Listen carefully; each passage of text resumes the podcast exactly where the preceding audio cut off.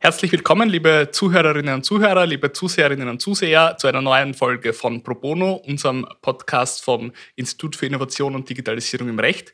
Wir haben heute einen ganz spannenden, jungen, neuen Verein ähm, zu Gast, den Verein LexAid. Zu Gast sind bei uns der Manuel Bauer und der Oskar Riegler. Herzlich willkommen. Danke fürs Kommen. Wollt ihr euch vielleicht mal ganz kurz vorstellen?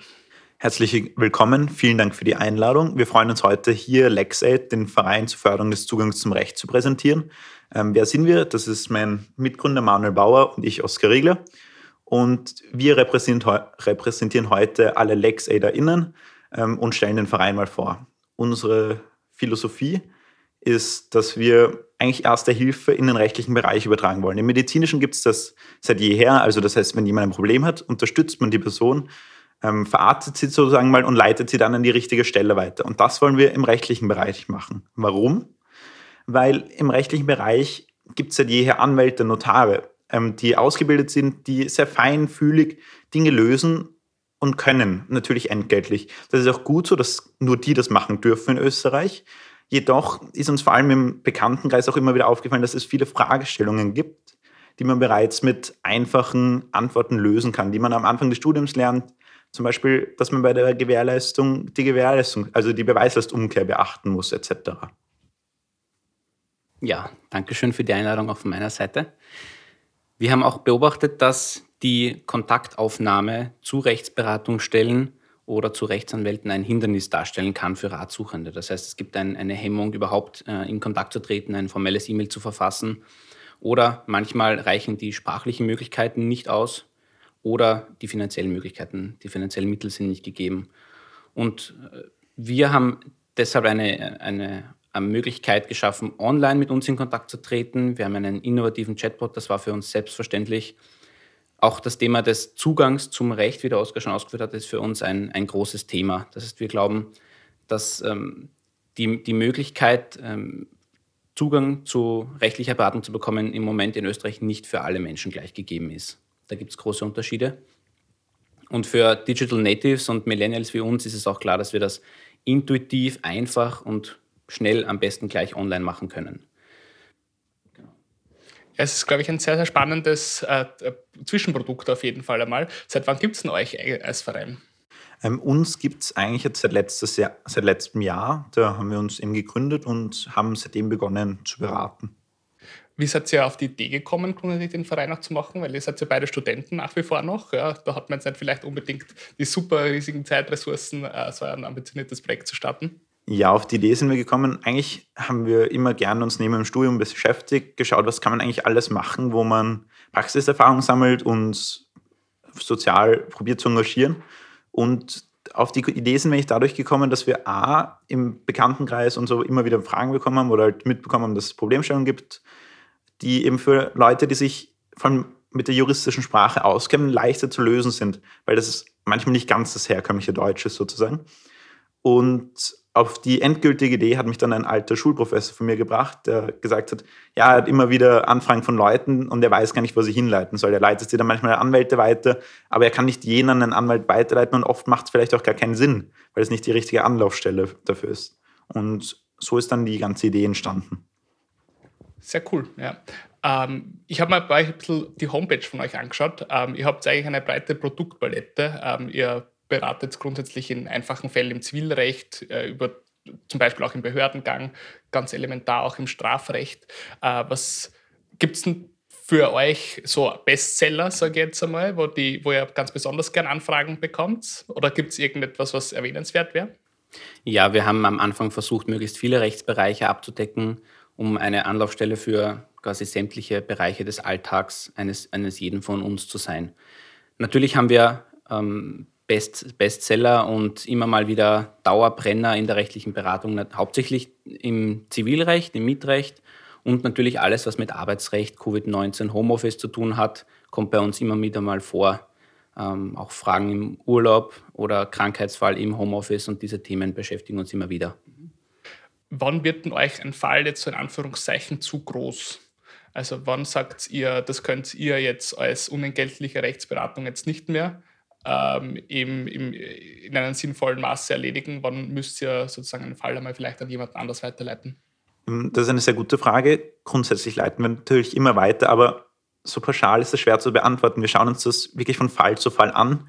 Deswegen haben wir auch immer so viele Rechtsgebiete und sind so breit aufgestellt, weil wir mal sagen wollen, wir wollen so viele Leute wie möglich einfangen und auffassen, ihnen die Möglichkeit bieten, sich an uns zu wenden.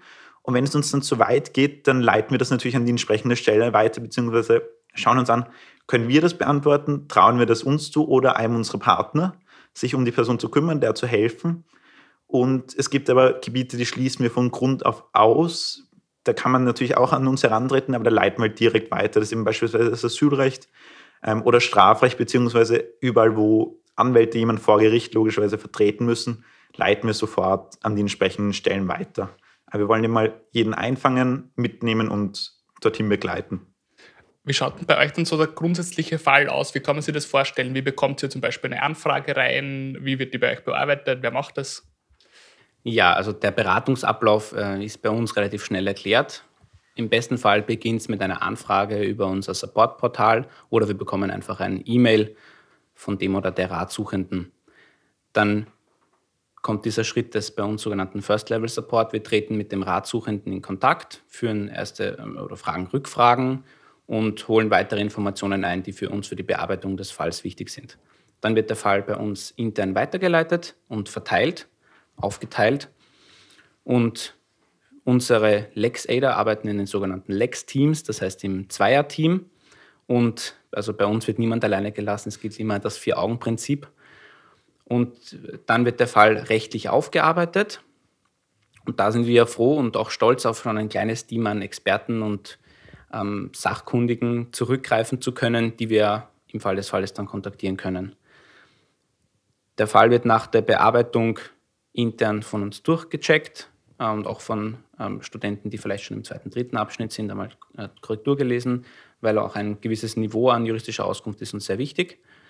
Und dann wird der Fall am Schluss wieder vom First Level Support wieder zurück ähm, übermittelt an den, an den oder die Ratsuchende.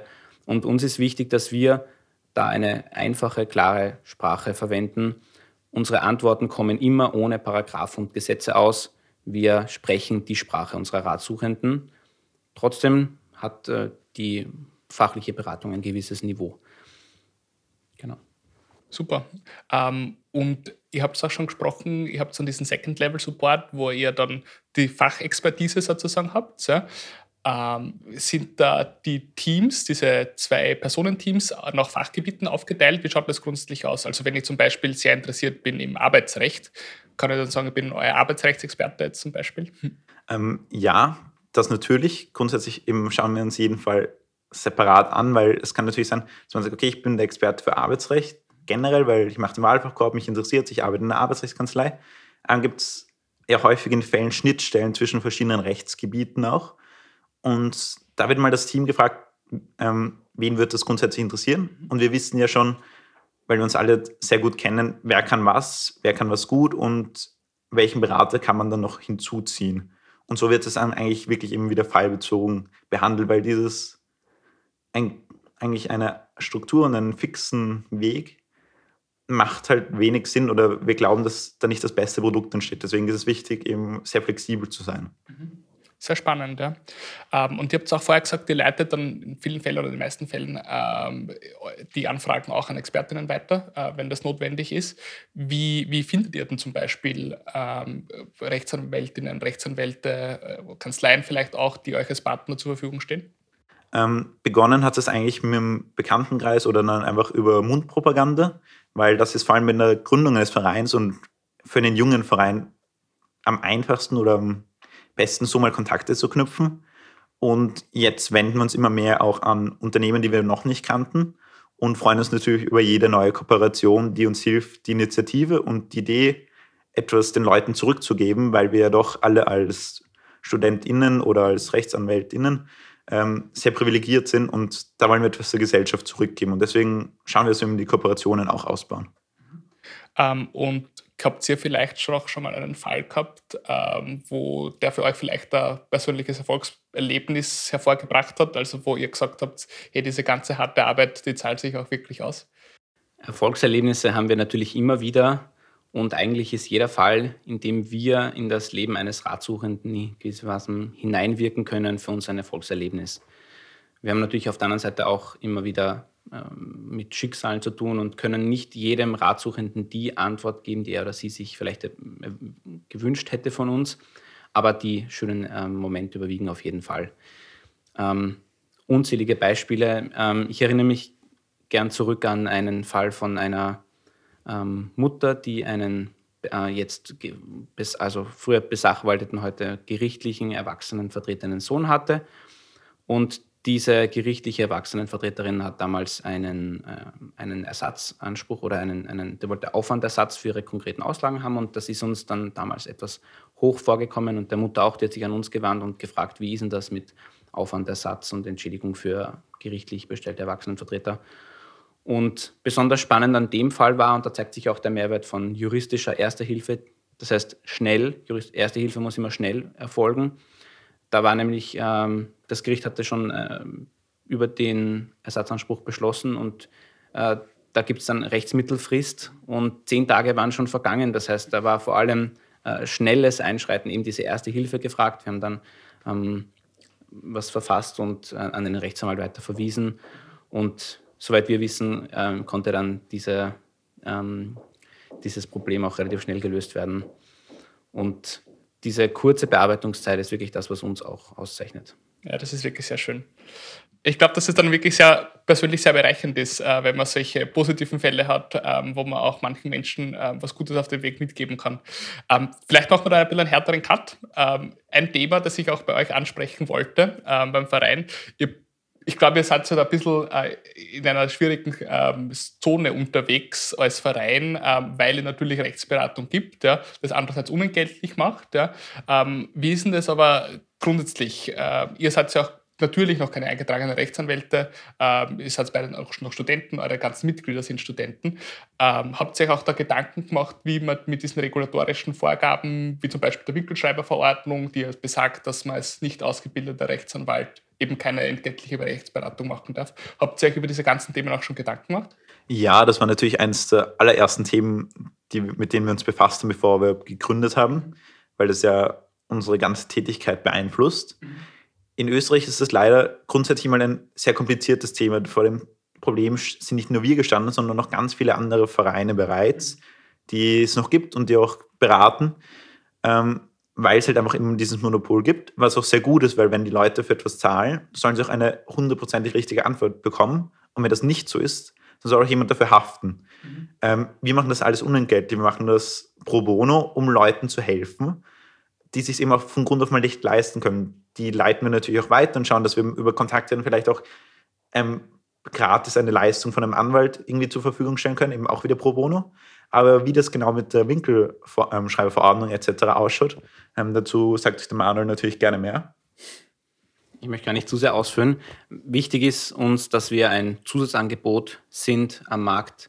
Wir sind unentgeltlich, unterscheiden uns dahin schon von jeder gewerblichen Rechtsberatung durch Rechtsanwälte und wir möchten da auf keinen Fall in das Terrain des Vertretungsmonopols der Rechtsanwälte nach der Rechtsanwaltsordnung vordringen, sondern wir verstehen uns wirklich als Alternative, nicht als ähm, Wettbewerber in dem rechtlichen Beratungsmarkt in Österreich.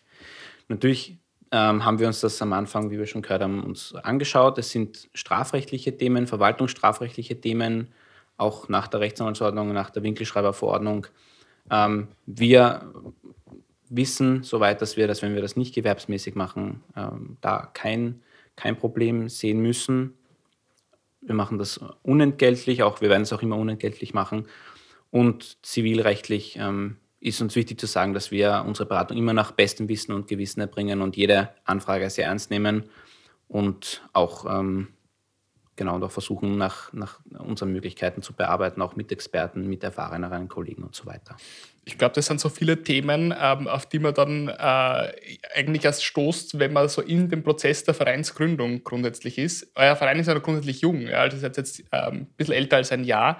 Äh, wie habt ihr denn das grundsätzlich angelegt? Also wie äh, funktioniert denn so eine Vereinsgründung? Wie kann man sich das vorstellen, wenn man diesen ersten Gedanken hat? Wie steht dann der erste wirkliche eingetragene Verein dann am Ende des Prozesses da? Mm, ganz am Anfang mal ganz viel diskutieren, nicht nur miteinander mit, mit den Gründern oder Gründerinnen, sondern auch mit Bekannten, Freunden, auch Anwälten, vielleicht Professoren von der Uni.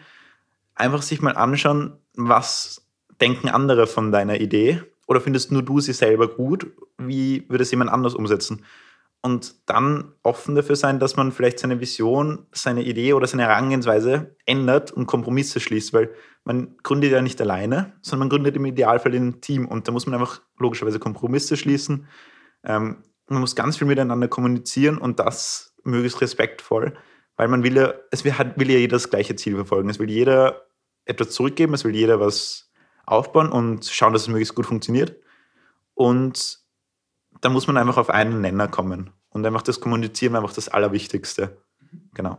Ähm, was ich, ich habe mir eure Homepage ein bisschen angeschaut und was ich da ganz spannend gefunden habt, ab einer eurer im Vereinsvorstand eine Person von euch, die hat eigentlich gar keinen juristischen Hintergrund. Äh, es ist wahrscheinlich für eine Rechtsberatung, in, äh, für eine unentgeltliche ist es wahrscheinlich sehr spannend. Habt ihr auch, das auch ganz besonders geachtet, dass ihr Leute mit einem unterschiedlichen Skillset habt im Team? Ja, das ist äh, kein Zufall.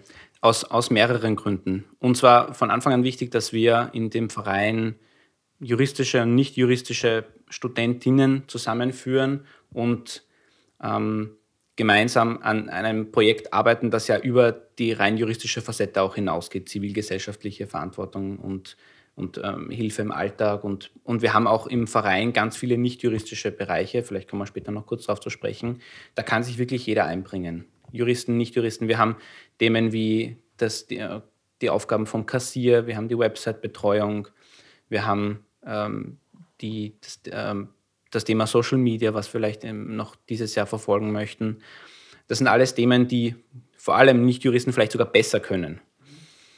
Und auf der anderen Seite richtet sich unser Angebot ja gerade an die breite Öffentlichkeit und damit vor, vor allem an Nicht-Juristen. Das heißt, für uns ist es wichtig, da auch ein Feedback zu bekommen. Ist unsere Arbeit, so wie wir uns präsentieren, für Nichtjuristen verständlich und zugänglich oder sind wir da zu sehr in unserer, mit unseren Scheuklappen unterwegs, vor allem als Juristen? Wir, wir versuchen, einfache Sprache zu verwenden und, und da äh, wirklich äh, zugänglich zu sein für die Ratsuchenden. Das heißt, die Zusammenarbeit mit Nichtjuristen ist für uns essentiell. Sehr spannend, ja. Ähm, wie schauen denn bei euch grundsätzlich die Pläne für die Zukunft für die Nähere aus? Äh, wie schaut eure Vision für den Verein aus? Wo wollt ihr hin damit? Ja, die Vision für den Verein wäre natürlich ähm, am Team wachsen, an den Ratsuchenden wachsen sozusagen, einfach mehr reinzubekommen, an Anfragen, die wir, also mehr Leuten einfach helfen, noch zugänglicher zu machen, das ganze System und mehr Kooperationspartner zu finden langfristig oder halt mittel- bis langfristig wäre es natürlich spannend, ähm, eine Kooperation vielleicht mit der Universität zu machen. Das heißt, dass man Vorträge hat über das Verhandeln, über, Schri über Schreiben, ähm, über das Recherchieren, über praxisrelevante zivilrechtliche Fragestellungen, die, mit denen wir schon konfrontiert waren. Ähm, aber die nächsten Schritte wären einfach wirklich mal eine Social-Media-Präsenz aufzubauen, weil da sind weder der Manuel noch ich Experten darin, wenn man ehrlich ist. Ähm, da hat sich aber jetzt zum Glück jemand in unserem Team gefunden, die das zu zweit machen werden und da wollen wir das Jahr noch was weiterbekommen. Ähm, dann wollen wir unsere Kooperation ausbauen. Wir sind jetzt sehr stolz darauf, dass wir seit Sommer eine Kooperation mit der Caritas haben. Ähm, die wird uns Hilfesuchende geben, die sie aus ihrer eigenen Beratung erhalten. Und wir werden die einfach bei der Beratung unterstützen.